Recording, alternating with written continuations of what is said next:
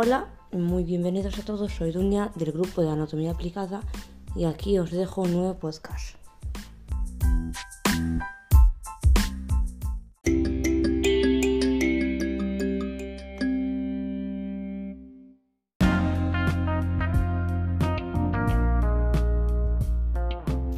Pues en el podcast de hoy hablaremos sobre el procedimiento de la ligadura de las trompas, en qué consiste, cómo se realiza, cuándo se realiza, los beneficios y los riesgos de este procedimiento.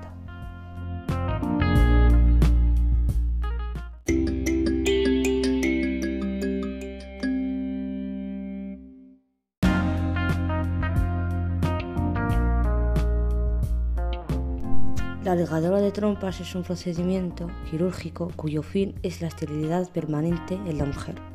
El objetivo es interrumpir el recorrido que realiza el óvulo desde el ovario hasta el útero, a través de las trompas de falopio. Así no se juntará con el espermatozoide y la fecundación no será posible.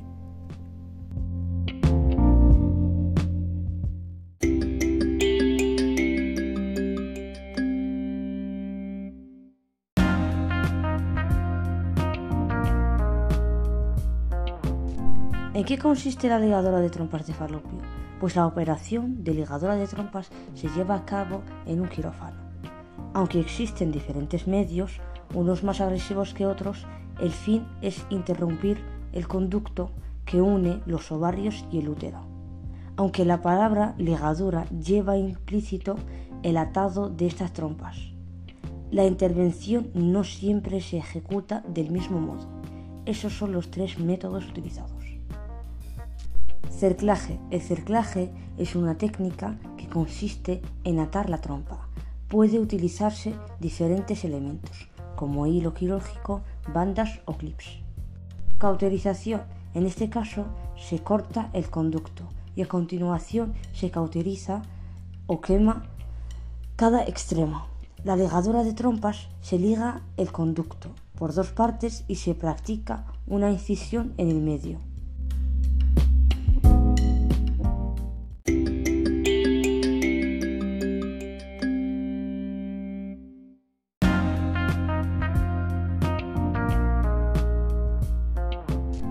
En cuanto a las técnicas utilizadas para llevar a cabo la operación, también hay varios métodos que pueden emplearse.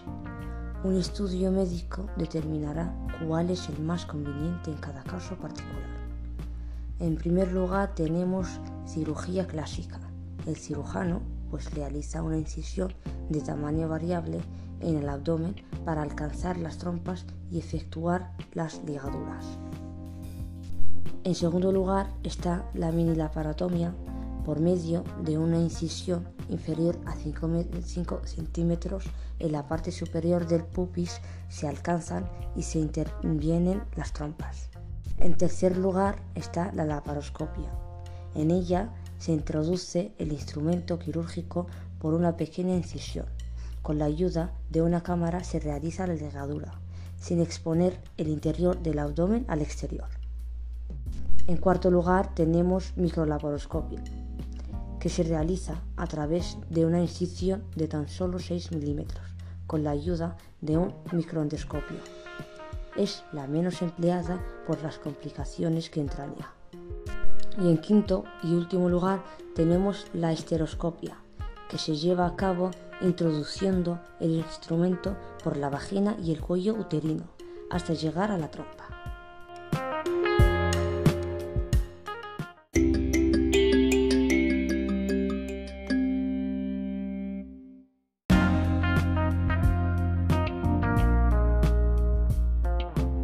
¿Cuándo se realiza la ligadura de trompas? La ligadura de trompas de falopio es un método de esterilización permanente.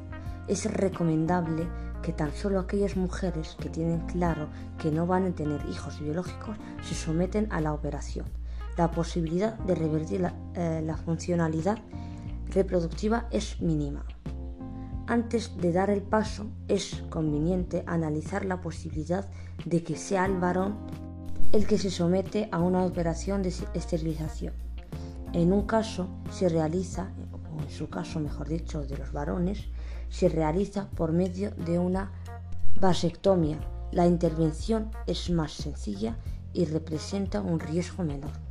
Es recomendable y muy recomendable que mujeres mayores de 40 años con antecedentes de cáncer de útero analice la posibilidad de hacerse una ligadura y comentarlo ante su médico de cabecera.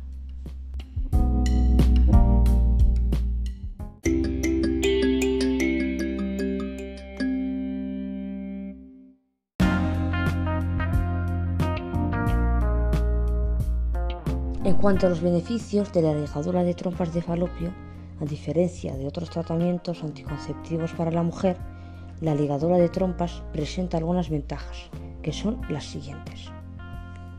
Se evita el uso de anticonceptivos hormonales. Además, se evita el uso de preservativos en cada acto sexual. El 99% de efectividad para evitar el embarazo. Se puede realizar en el mismo momento del parto si este es por cesárea. Es una operación muy sencilla que no requiere de hospitalización. A esto se le puede añadir que no se altera el periodo menstrual que mejora la vida sexual. Mientras que los riesgos de la ligadura de trompas de falopio existen algunas desventajas asociadas a la ligadura de trompas, que también has, has de tener en cuenta antes de tomar una decisión. Si bien se dan rara vez. Existen, existe el riesgo y son. Es método anticonceptivo irreversible. Aun cuando se realiza la reversión, es posible que no se recupere la fertilidad. Riesgos de embarazos ectópicos. No protege contra enfermedades de transmisión sexual. Si se desea volver a ser madre, la paciente debe pasar por un tratamiento de fecundación in vitro posibles complicaciones durante la operación y por último posibles complicaciones en el postoperación.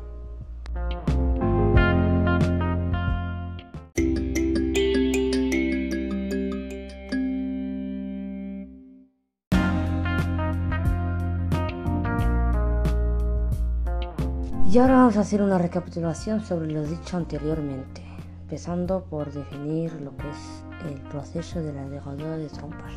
Y así resumiéndolo, hemos dicho que es un proceso donde se realiza la esterilidad permanente.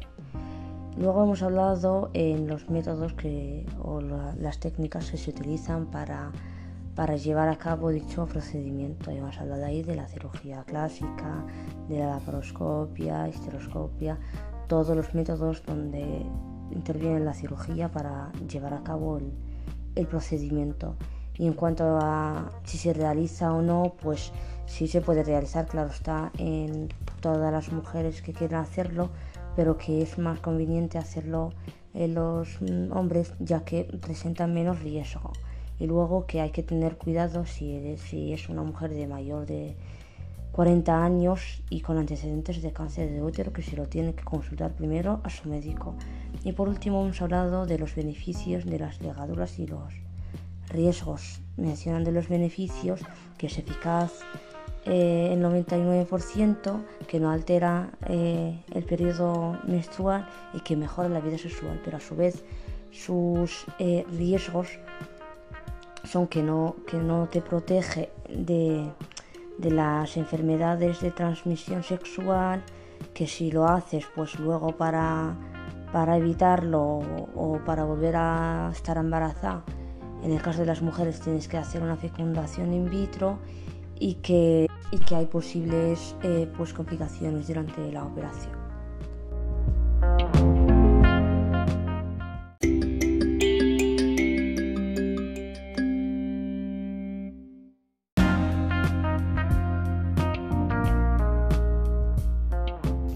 Pues ese ha sido el podcast de hoy. Espero que os haya gustado y que os haya servido de algo.